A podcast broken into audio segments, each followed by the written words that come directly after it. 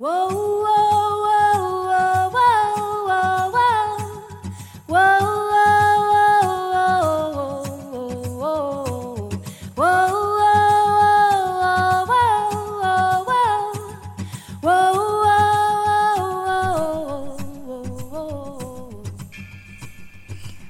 你正在收听的是维多利亚采购异想小宇宙。今天是二零二三年的一月十六号，来跟大家分享的主题是什么呢？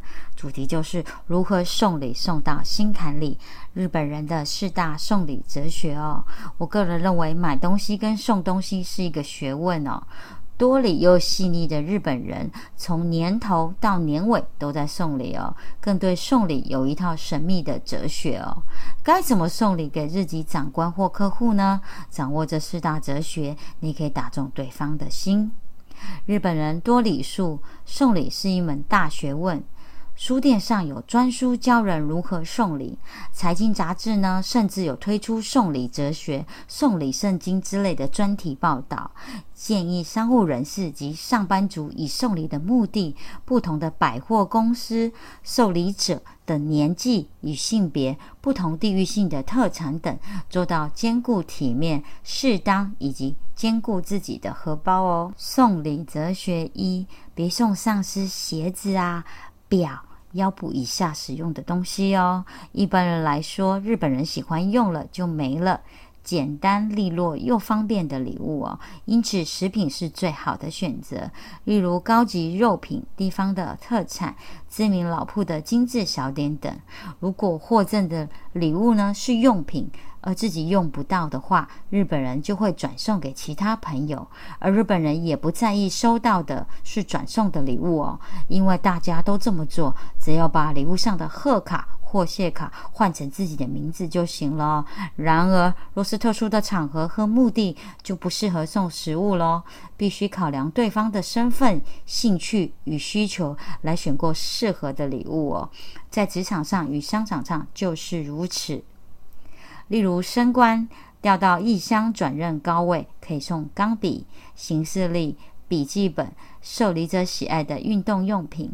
领带、领带夹、胸针、油画、高级陶器、手提包等哦。若是到国外就职，自证必要的家具或现金最好，但避免送容易打破的东西。受礼者到达任地点之后，可回赠当地的特产。若是客户的新店开幕，可以赠送酒类或花朵。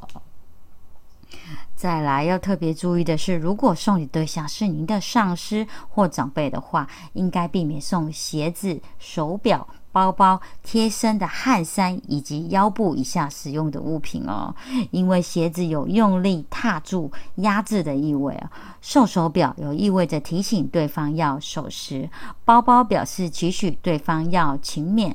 至于贴身的汗衫以及腰部以下使用的物品，则表示有亲密的意味哦。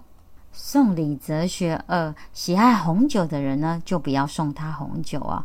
一般人送礼的思维是，对方喜欢什么，我就送他什么，其实是错的哦。日本财经媒体提醒商业人士，喜爱某项事物的人呢，通常对那个领域有很深入的研究，而且非常的识货哦。如果你送的礼物是刚好他熟悉的领域，一眼就可以看出品质与档次哦。如果你不懂而随便买，反而会让对方。在心里笑话。如果对方很喜欢红酒，除非你自己很有研究，否则就不要送他红酒，因为他一眼就可以看出来送礼的人到底懂不懂红酒哦。送礼哲学三：依对方的个性送对的理由。送礼要让对方感到高兴，重点不是在价格高低或包装的精美，而是包在里面的东西是否打中对方的心。关键字是“个性”两个字哦。不同的个性对于事物会有不同的喜好，虽然不可能知道的很细腻哦，但至少可以抓个大概，以免送错礼物。例如呢，对于注重环保的人呢，礼物就要符合自然、有机、保护环境等原则；对于注重民生地位的人呢，就送高贵的名牌；对于注重威权主义的人呢，就送他某某重要人士也爱的礼物哦。其实色彩心理学也是个性送礼物的。重要点哦，例如对一位长者呢，又保守又喜欢打高尔夫球的社长，就不要送他红色的高尔夫球装哦，因为这样的人通常不喜欢大红色，觉得太招摇。即使你以现代很流行，试着看看不同的新感觉来说明呢，而对方也是很客气的收下。其实那份礼物的命运，通常是摆在储藏室里的哦。送礼哲学是在新与旧之间的折中哦。那么，如果你不想老是送知识的礼物啊，希望有所创新，但又不愿意造成对方的不喜欢而被约束的话，该怎么做呢？答案就是老字号的新产品哦。日本受礼的专家建议呢，要在老派的受礼者与新派的送礼者之间取得平衡呢，其实是有一个方法哦。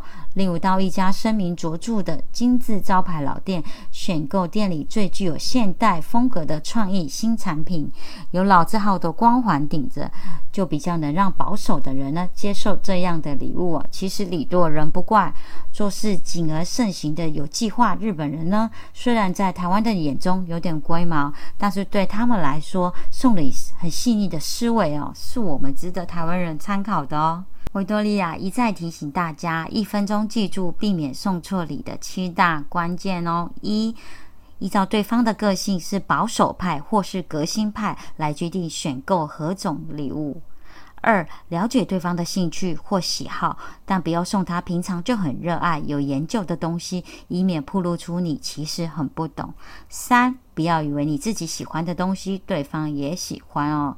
四到有商誉的老店选购创新的产品是不错的做法。五想给对方惊喜，最好要很有把握哦，否则宁愿选择日常会用到的物品当做礼物。六注意彼此的上下关系与年龄差距。